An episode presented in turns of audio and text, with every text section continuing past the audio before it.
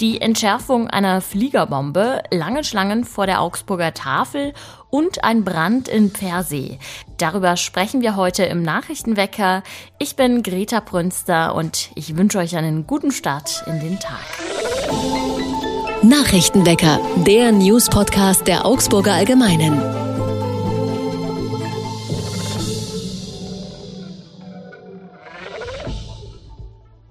Für Aufregung hat gestern eine Fliegerbombe aus dem Zweiten Weltkrieg gesorgt, die Bauarbeiter im Univiertel entdeckt haben.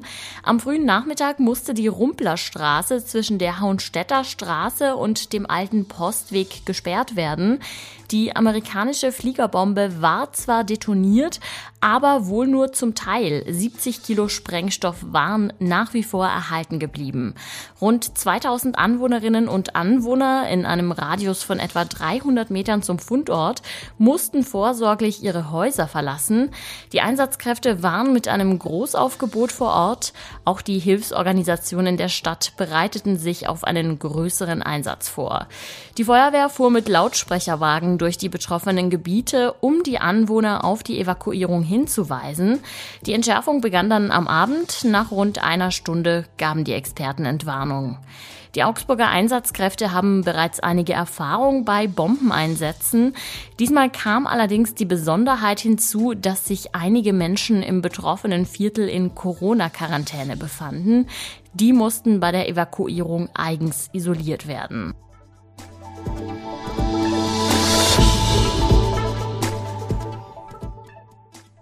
Wahnsinn. Dieses Wort hat der Vorstand der Augsburger Tafel, Stefan Lober, gestern mehrmals gesagt. Die Tafel hat gestern nämlich ihre Tore auch für Geflüchtete aus der Ukraine geöffnet und am Ende kamen so viele, dass gar nicht alle versorgt werden konnten. Bereits um 10 Uhr morgens standen rund 60 Menschen an.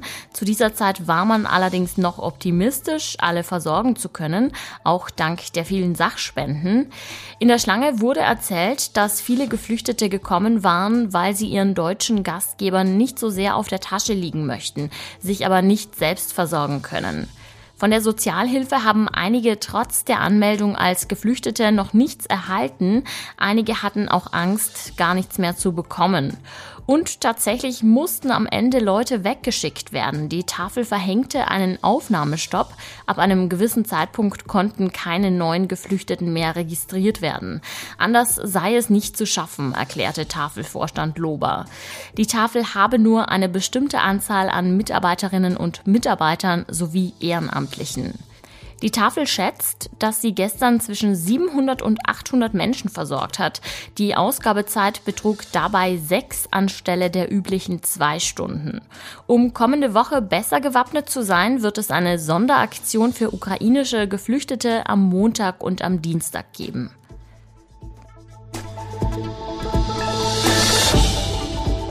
Einen Großeinsatz hat es in der Nacht zum Dienstag in Pfersee gegeben. Dort ist ein Heim für betreutes Wohnen in Brand geraten. Neben der Augsburger Berufsfeuerwehr rückten auch die freiwilligen Feuerwehren aus Pfersee, Oberhausen, Göckingen, Kriegshaber und Stadtbergen aus. Die Polizei war mit drei Streifenwagen vor Ort. Verletzt wurde zum Glück niemand. Doch der Sachschaden ist der Feuerwehr zufolge sehr hoch. Er belaufe sich durch die Brandeinwirkung und Rauchgasrückstände auf circa 50.000 Euro. Schuld an dem Feuer ist offenbar eine Fritteuse in einer Küche, die sich zu stark erhitzt hat. Die Bewohnerin konnte sich aber zum Glück auf den Balkon retten.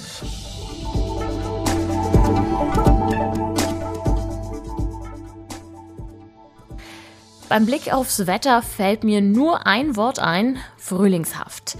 Den ganzen Tag über ist es sonnig, der Himmel ist wolkenlos und die Werte steigen auf angenehme 16 Grad. Abends kühlt es dann wieder ein bisschen ab, die Tiefstwerte liegen bei 4 Grad.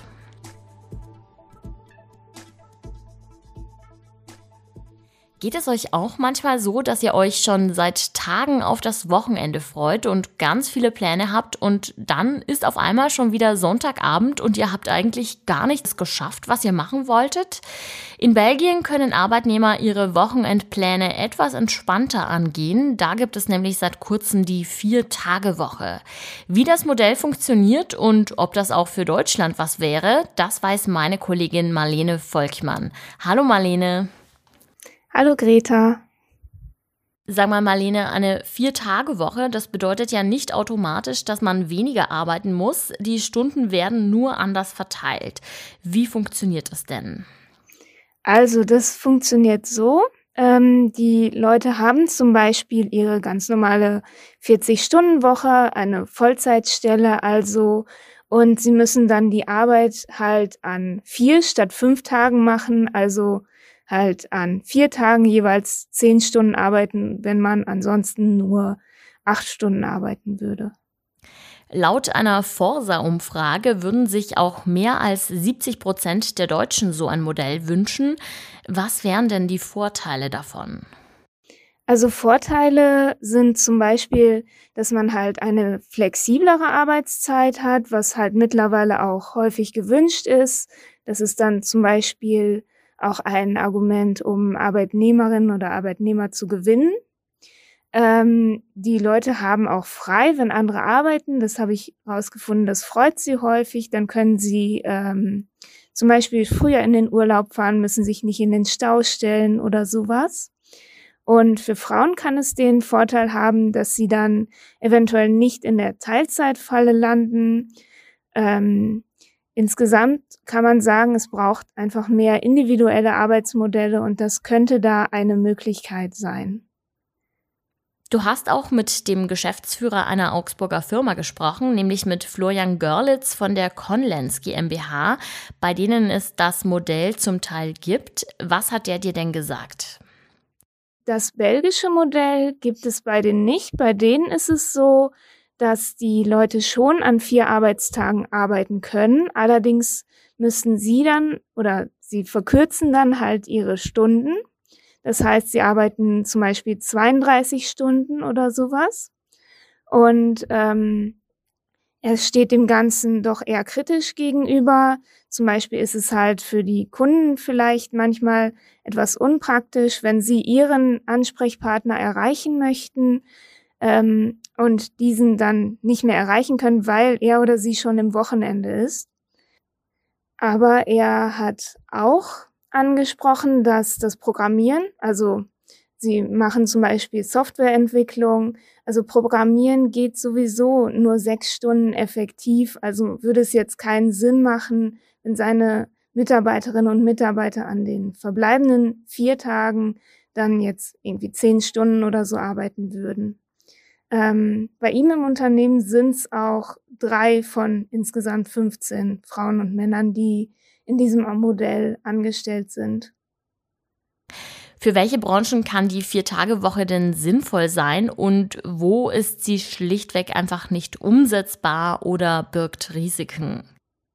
Also, was äh, schwierig sein kann, sind Betriebe mit 24 Stunden ähm, ja, Betrieb zum Beispiel am Fließband oder so, ähm, weil der Betrieb muss halt weitergehen. Dienstpläne müssten eventuell umgeschrieben werden und das wäre halt sehr aufwendig.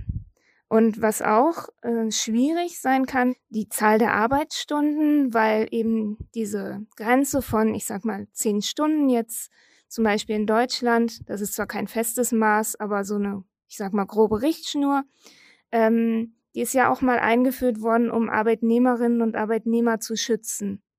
Und eventuell könnte man eine psychische Erkrankung erleiden. Es könnte zu einer Art Entgrenzung der Arbeitszeit führen. Ähm, allein wenn man sich überlegt, wie oft macht man mal ein, zwei Überstunden und wenn man das auf einen zehn Stunden Arbeitstag draufrechnet, ist das schon sehr extrem. Ein drei Tage langes Wochenende. Das klingt für viele wie ein Traum. Welche Risiken und Nachteile es birgt und wer davon profitieren könnte, das hat meine Kollegin Marlene Volkmann recherchiert. Und auch das ist heute noch wichtig. In Nürnberg findet heute die Berufungsverhandlung gegen den YouTuber Drachenlord statt. Das Amtsgericht hatte den Blogger im Oktober wegen gefährlicher Körperverletzung und anderer Straftaten zu zwei Jahren Haft ohne Bewährung verurteilt. Staatsanwaltschaft und Verteidigung hatten dagegen Berufung eingelegt. Seit Jahren streitet sich der YouTuber mit seinen Gegnern im Internet und auch in der realen Welt. Diese tauchten in der Vergangenheit regelmäßig vor seinem Haus in Mittelfranken auf, wo es dann zu Auseinandersetzungen kam, bei denen der Drachenlord auch handgreiflich wurde. Und der ukrainische Präsident Volodymyr Zelensky spricht heute live per Videoschalte von Kiew aus zum französischen Abgeordnetenhaus. Zelensky meldet sich seit Kriegsbeginn nahezu täglich mit Videobotschaften und Live-Schalten in der Hoffnung, vom Westen Unterstützung im Krieg gegen Russland zu erhalten. Zum Schluss gibt's wie immer was zum Schmunzeln.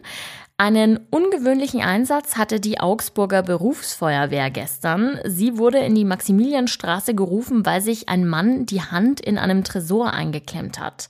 Das war aber nicht etwa ein Langfinger, wie viele jetzt vielleicht denken. Nein, er wollte nichts klauen, sondern etwas in den Tresor hineingeben. Genauer gesagt einen Brief durch einen Briefschlitz. Weil der Brief aber stecken blieb, hat der Mann mit seinen Fingern nachgeholfen und war dann ebenfalls gefangen. Die Feuerwehr kam mit einem Bolzenschneider zur Hilfe. Ende gut, alles gut und damit sag ich Tschüss für heute. Den Nachrichtenwecker gibt's auch morgen wieder, dann stehe ich wieder für euch am Mikro und ich freue mich, wenn ihr wieder reinhört. Mein Name ist Greta Prünster, ich sag ciao, macht's gut. Nachrichtenwecker ist ein Podcast der Augsburger Allgemeinen. Alles, was in Augsburg wichtig ist, findet ihr auch in den Show Notes und auf augsburger-allgemeine.de.